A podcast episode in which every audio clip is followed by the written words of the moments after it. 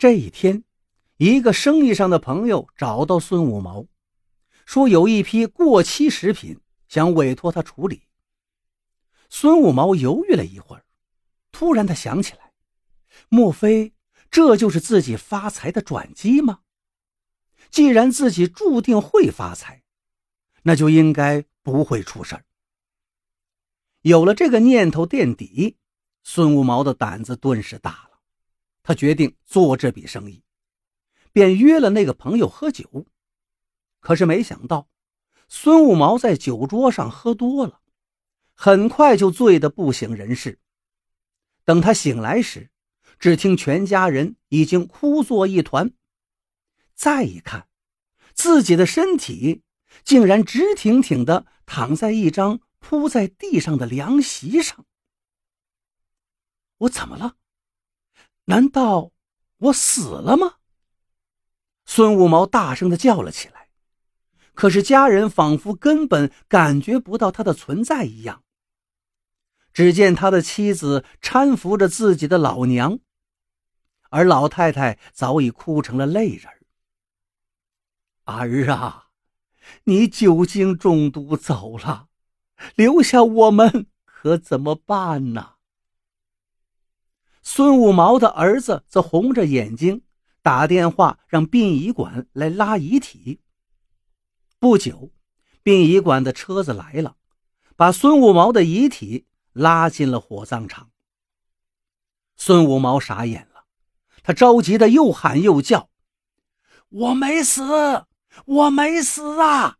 神仙说过我能当大老板，我有发财的命。”我怎么可能死呢？可是任凭他怎么喊叫也是无用了。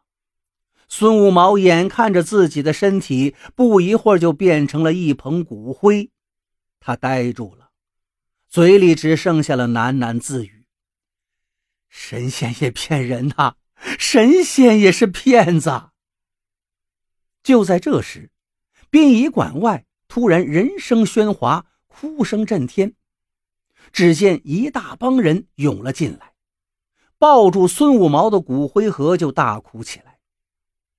这些人中，女的一个个披金挂银，男的一个个西装革履，一看就是些有钱有身份的人。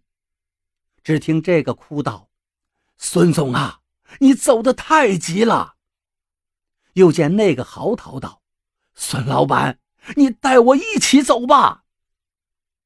孙五毛觉得是一头雾水，这些人他一个都不认识啊。他们闹了足足能有五六分钟，就见一个一身黑衣的人匆匆走了进来。你们都哭错了，那个骨灰盒不是我父亲的，是重名了。刚才还在嚎啕痛哭的那些人一听，先是一愣。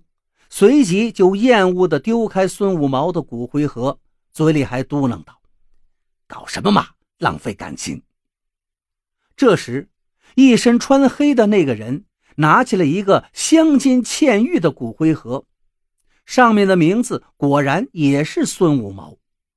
那群人一见，立刻又扑了过去，抱着那个骨灰盒，再次嚎啕起来。孙五毛见状，已经是哭笑不得了。正在这时，有人拍了拍他的肩膀。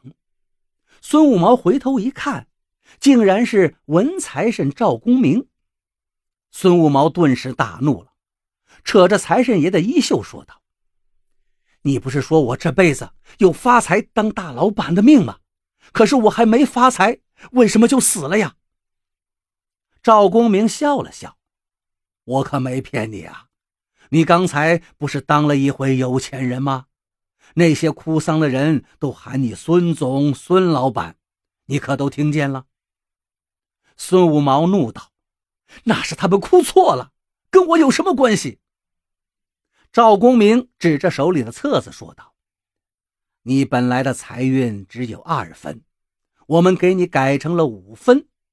刚才……”还让那个孙老板的儿子迟到了五分钟，你不是享受了这五分钟的老板待遇吗？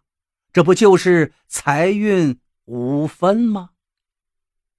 财运五分，就是只有五分钟的财运吗？孙五毛的鼻子差点气歪了。